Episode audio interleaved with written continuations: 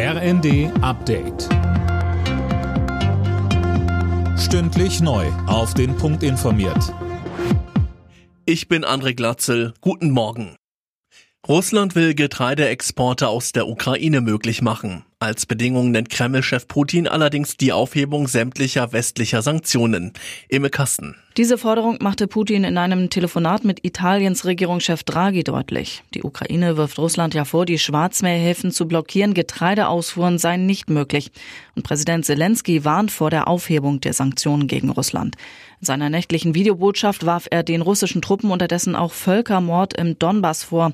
Die Zerstörung der Städte, Verschleppung von Menschen und die Massentötung von Zivilisten Journalisten, das sei eine offensichtliche Politik des Völkermordes. Drei Tage nach dem Schulmassaker mit 21 Toten in einer kleinen Stadt in Texas startet in dem US-Bundesstaat heute das Jahrestreffen der mächtigen Waffenlobby NRA. Ex-Präsident Trump soll eine Rede halten. Die Behörden rechnen mit Protesten gegen das Treffen.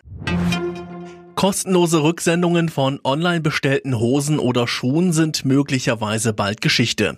Davon geht der Bundesverband E-Commerce und Versandhandel aus. Mehr von Tim Britztrup. Ein Sprecher sagte der Süddeutschen Zeitung, dass die Händler die gestiegenen Transportkosten stärker an die Kunden weitergeben werden.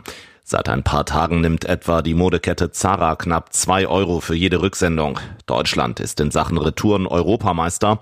Drei von vier Lieferungen werden zurückgeschickt. Bei Mode liegt die Rückläuferquote bei über 50 Prozent. Trauer bei Fans und Weggefährten der Kultband Deepish Mode. Keyboarder Andy Fletcher ist tot. Das teilte die Band bei Twitter mit. Fletcher wurde 60 Jahre alt. Bei der Eishockey-WM in Finnland ist die deutsche Nationalmannschaft im Viertelfinale ausgeschieden.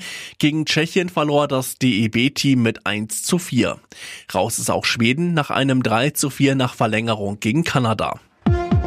Alle Nachrichten auf rnd.de